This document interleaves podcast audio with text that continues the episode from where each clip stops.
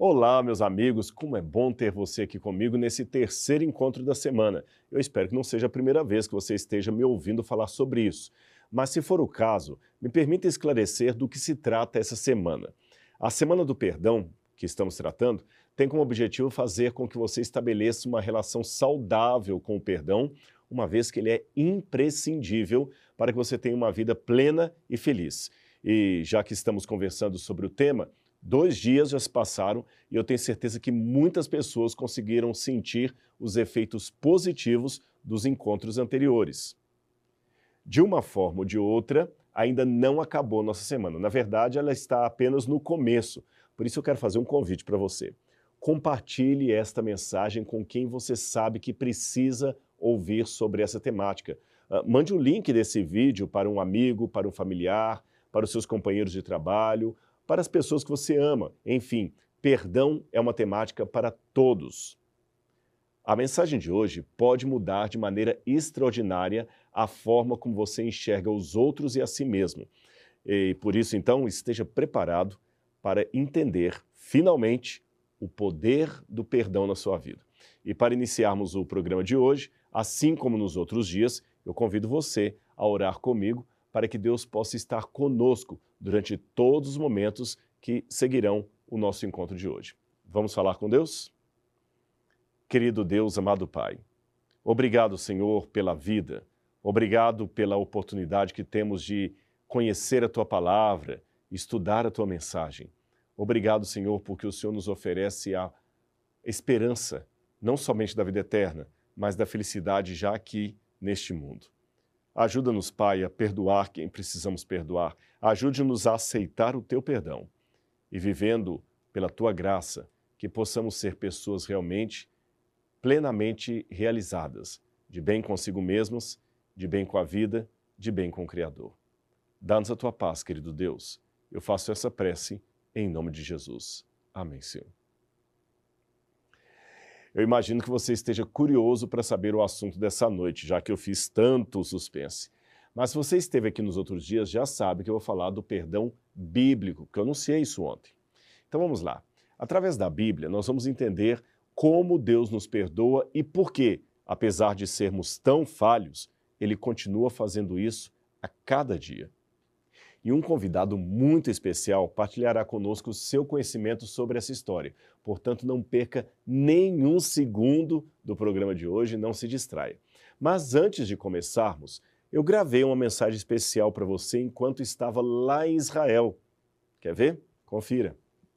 Eu estou no Rio Jordão e sei que a imagem que você está vendo talvez está diferente daquela que muitas pessoas imaginam do Rio Jordão.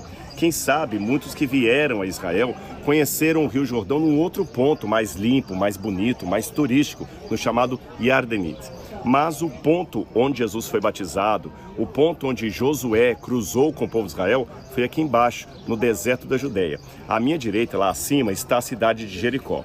Hoje você tem o rio, num volume muito menor do que era nos tempos da Bíblia Sagrada, e do outro lado você tem a Jordânia. Só para você ter uma noção, nos tempos de Josué, a água do rio chegava pelo menos a mais uns dois metros acima de onde eu estou. Ele era um rio volumoso, por isso, Deus teve que fazer um milagre através de Josué de abrir as águas do Rio Jordão para que o povo pudesse atravessar e chegar a Canaã.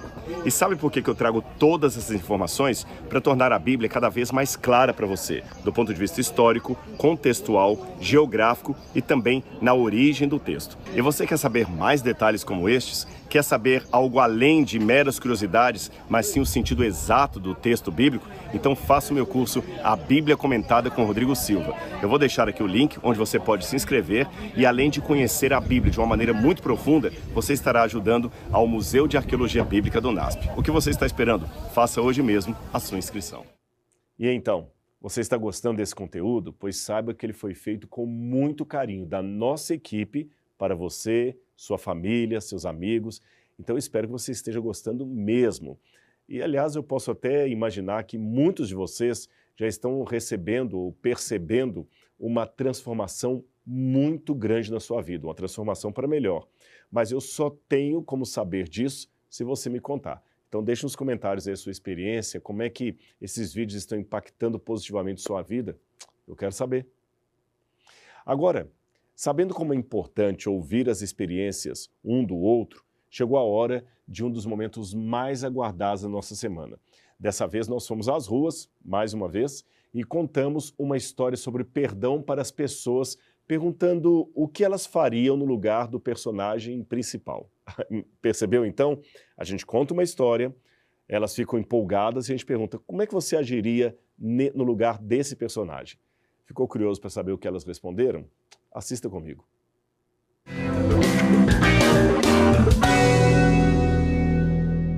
Você já foi traído?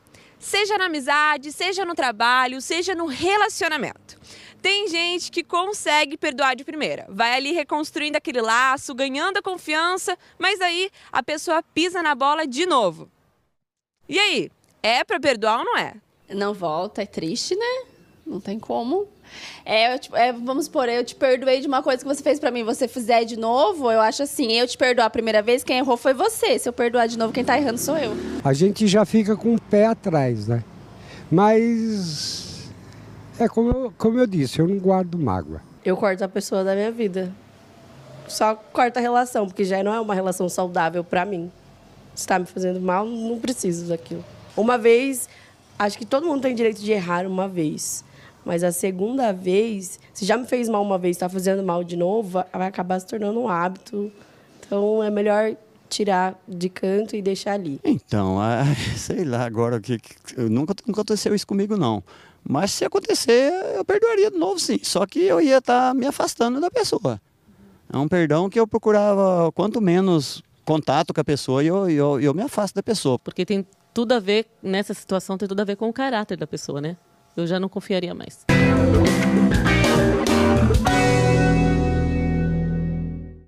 Muito obrigado, Isabela, porque você está trazendo para a gente aqui uh, depoimentos, testemunhos muito interessantes, espontâneos, coletados aí na rua. Acho muito legal isso. Muito obrigado. E, aliás, pode ser que muitas pessoas que estão nos assistindo, você aí, por exemplo, já se identificou com algumas dessas histórias ou de algumas dessas respostas, não é mesmo? Então, seria a hora de você compartilhar com a gente essa história. Queremos saber o que você pensa, como você sente a respeito de tudo isso. Agora vamos à Bíblia Sagrada. A história de perdão que eu tenho para contar para vocês hoje é a história de um profeta chamado Oséias. Você já ouviu falar dele? Pois é. A história dele também tem um diálogo muito profundo com o tema do perdão. Então, nesse momento, você vai conhecer essa história e nós vamos, através da história de Oséias, aprofundar ainda mais nesse estudo. Mas, antes de entrar na Bíblia propriamente dita, eu gostaria de convidar ao pastor Odailson Fonseca, um grande amigo, comunicador da Igreja Adventista, para nos dar alguns detalhes a mais dessa história do profeta Oséias. Pastor Odailson, é com você. Osés foi zombado pela vizinhança. Osés foi difamado. O povo devia dizer assim: alguém vai lá e dá um beliscão naquele camarada que ele é louco, já tirou a mulher uma vez, agora ela vai para a segunda vez. Quando vai ser a terceira e a quarta? É um livro profundo, ele é complexo. Ele mexe com adultério, com prostituição, com autoestima, com descaso, com resgate, com perdão. Perdão é uma das palavras mais complicadas da Bíblia. É fácil você aplicar uma profecia apocalíptica de Daniel mas falar o perdão no sentido que é bíblico, ele é difícil. Então, por que, que Zé está na Bíblia? Porque exatamente é um livro para você pensar nos teus relacionamentos, os limites desses relacionamentos e, claro, que o cenário divino de perdão que traz restauração. Agora, tem que haver uma separação entre o que é a parte da profecia divina e a parte da, do exercício humano do livro. Então, a figura de Gomer ela é tão forte que representa Israel na sua apostasia, mas a história do povo de Israel é a história da gente, das idas e vindas, dos vales do Jaboques. Tudo isso é a nossa vida de montanha russa. Então, Gomer não é a questão da mulher, Gomer é a questão do pecador. Mas o que, que ela mostra? Não basta você estar bem, a tentação vai pegar quem está bem, quem está mal. E ela volta à tentação. Por que, que ela volta? porque alguma coisa muito forte atrai como lhe atraiu. Não é a prostituição para ganhar dinheiro. É a prostituição pela natureza pecaminosa que a fez querer voltar, mesmo com uma família de cinco pessoas estruturadas ali em casa.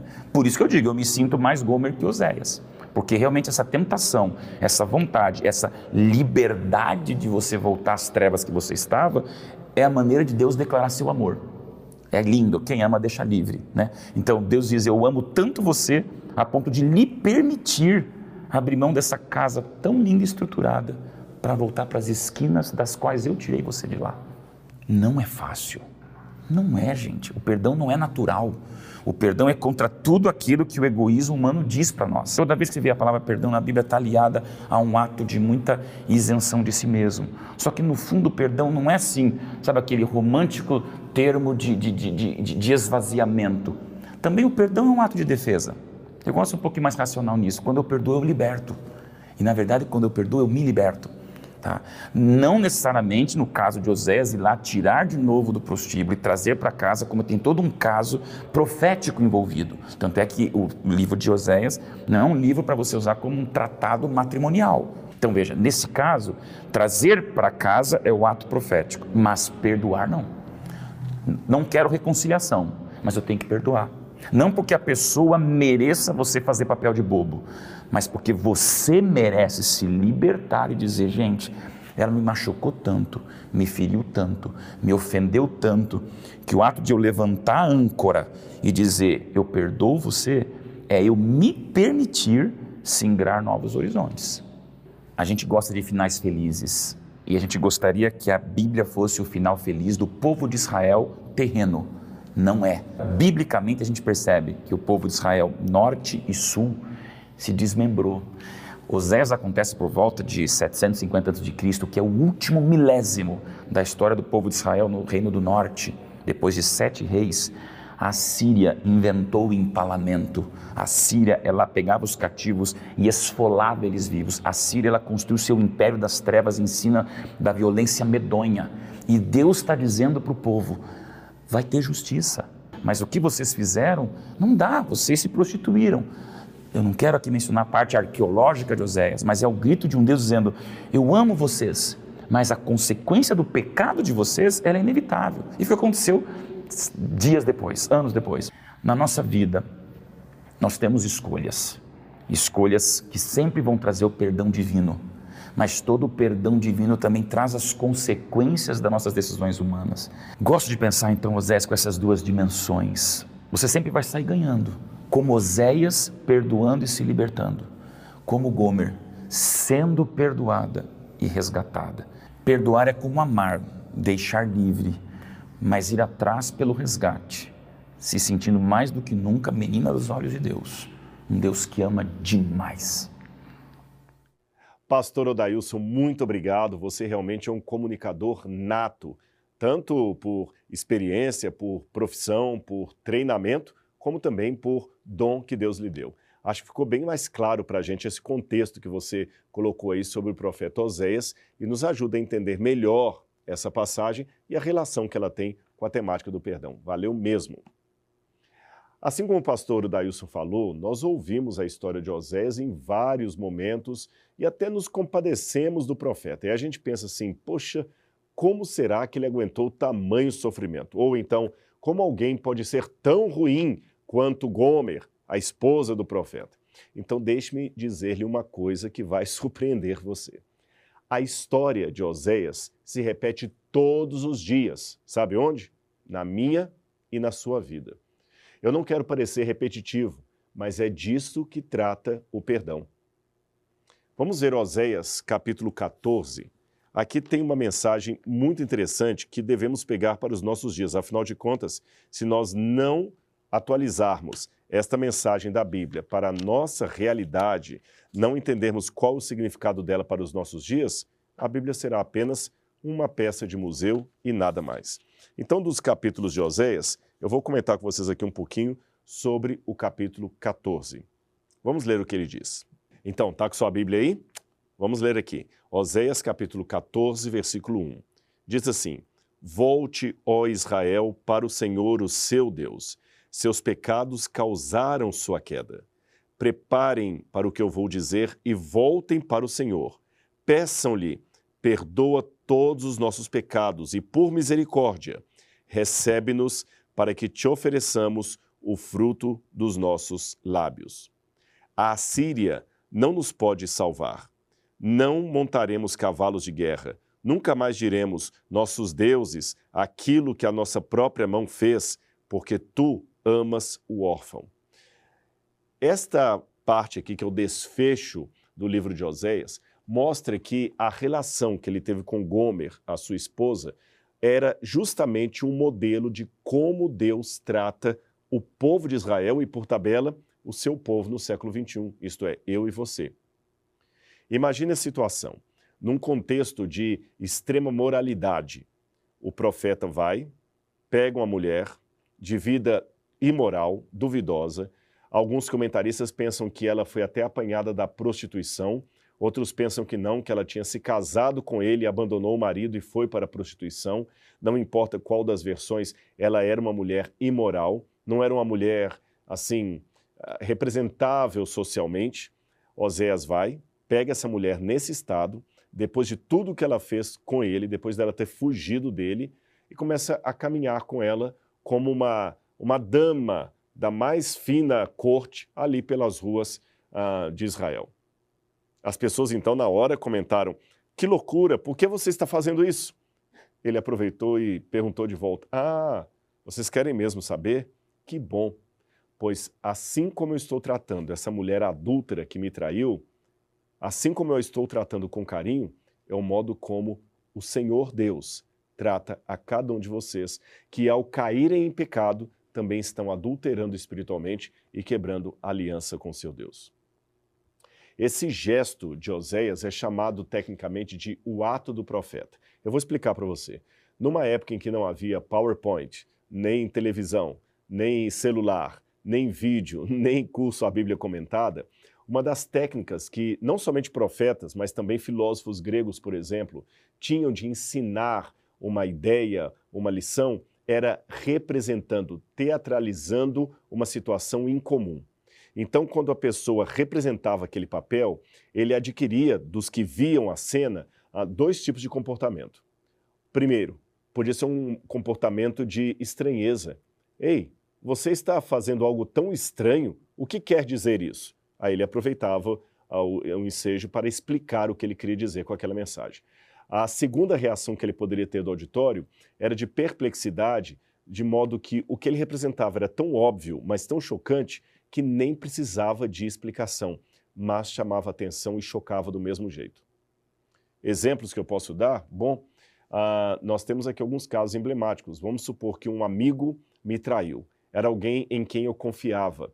Então, por ele ter me traído, quando ele chega perto de mim com muitos uh, afagos e abraços, eu só o interrompo com a mão e pego a blusa e rasgo. Quando eu rasguei a minha blusa na cultura do Oriente Médio, eu estou dizendo para todo mundo que a minha relação com aquele pseudo amigo está rasgada, está interrompida. Todo mundo entendeu, não precisa nem explicar. Mas no Oriente Médio eles sempre dramatizam os sentimentos e os discursos. Aliás, até hoje. Você sabia que, por exemplo, judeus mais religiosos, mais tradicionais, quando recebem a notícia de morte de um parente, ele já tem por tabela, por costume, rasgar um pedaço da roupa que ele está usando, o botão da camisa, rasgar uma parte do colarinho e fica a semana toda com aquela camisa rasgada em sinal de luto.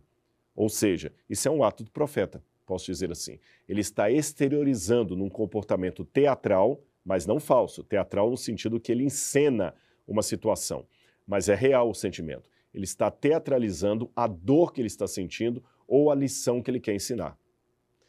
Foi nesse contexto cultural que Oséias, então, pegou aquela mulher que, no primeiro momento, não merecia o seu carinho, o seu afeto, o seu amor, e a tratou como se ela não houvesse pecado, ou seja, ele deu para ela o seu perdão e assim ilustrou com aquele ato o que Deus faz com cada um de nós. Aliás, não custa nada lembrar que Jesus também está sempre nos perdoando.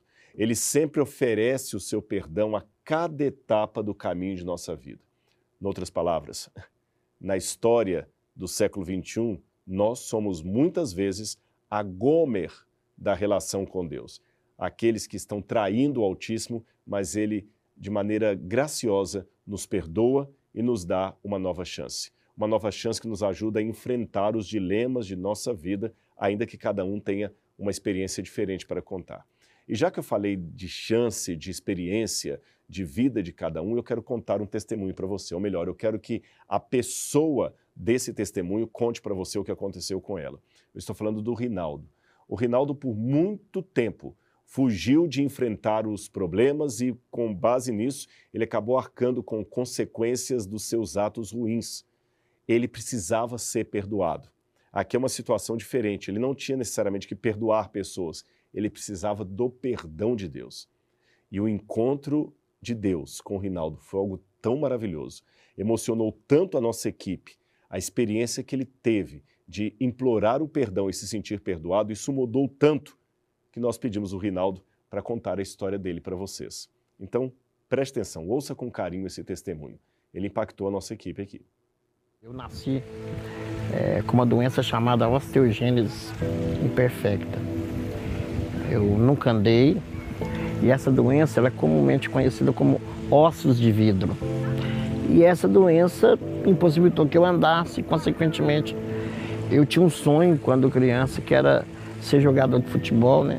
É um sonho quase que comum de muitas crianças brasileiras. E eu não gostava de Deus, porque as pessoas falavam que Deus era bom.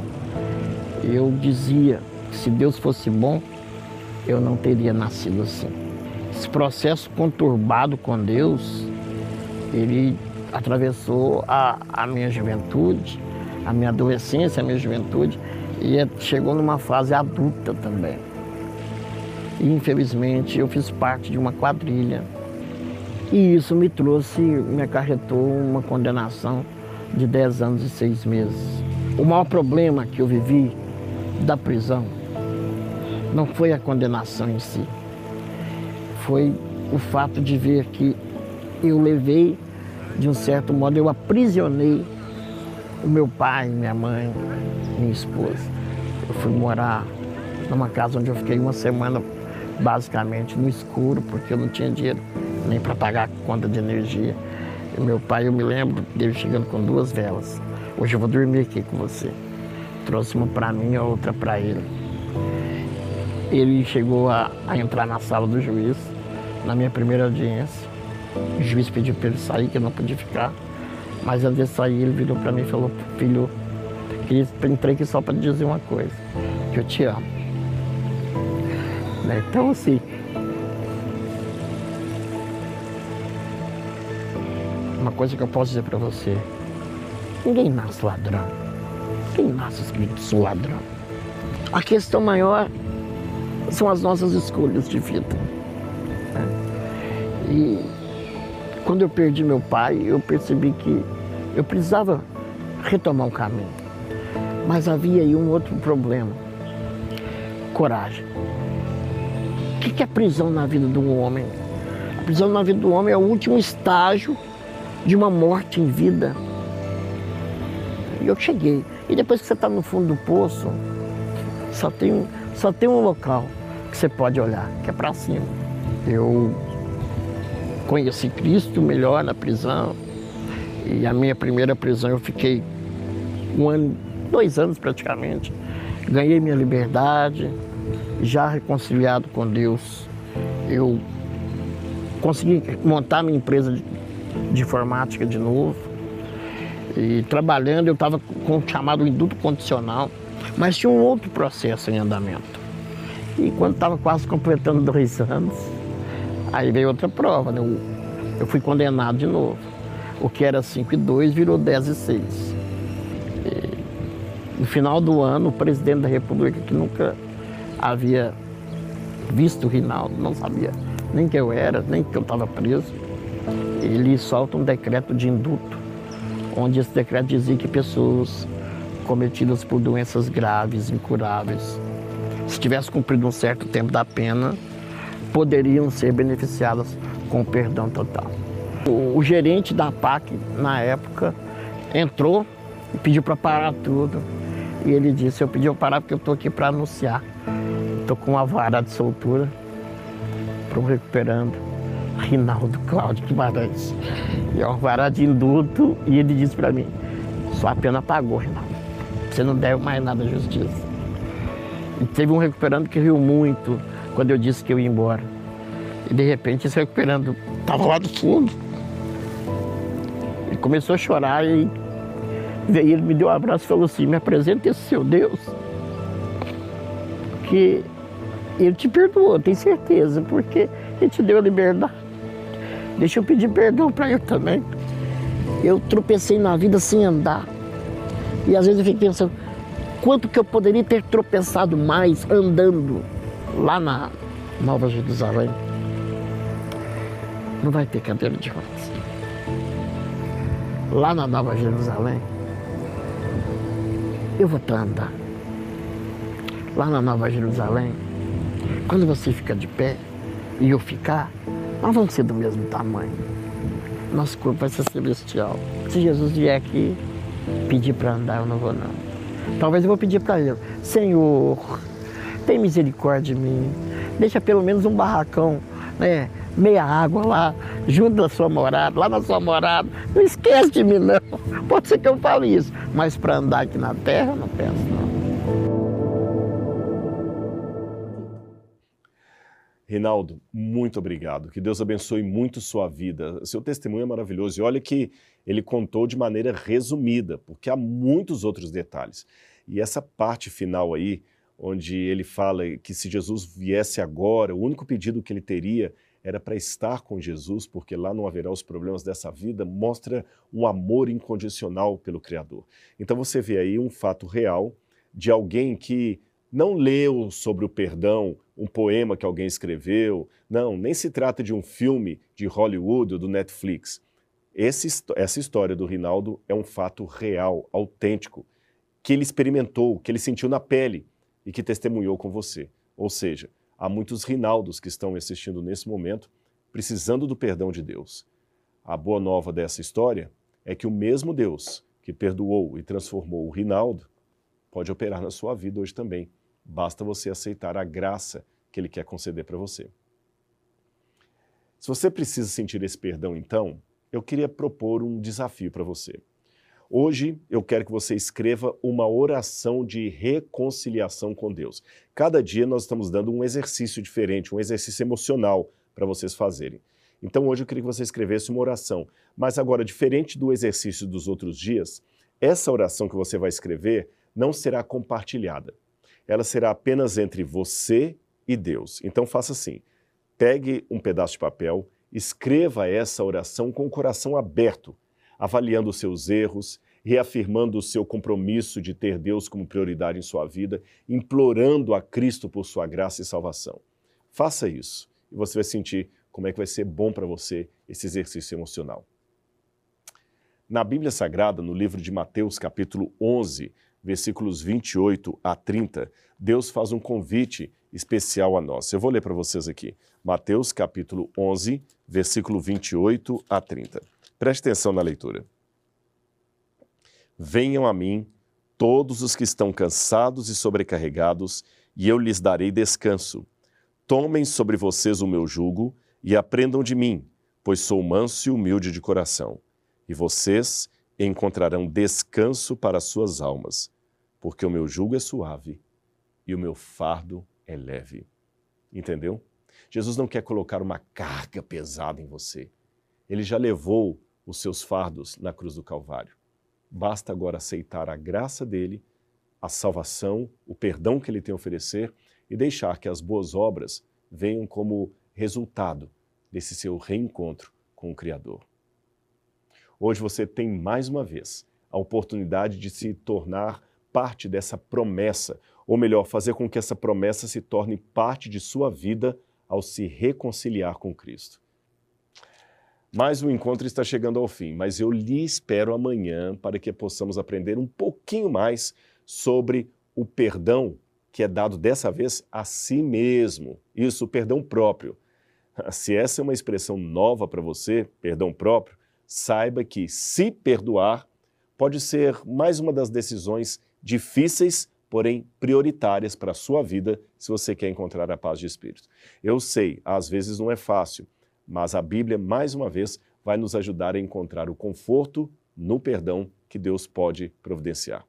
Agora, vamos então orar, agradecendo a Deus pelo perdão, por tudo que Ele tem feito por cada um de nós. Está bem? Ore comigo.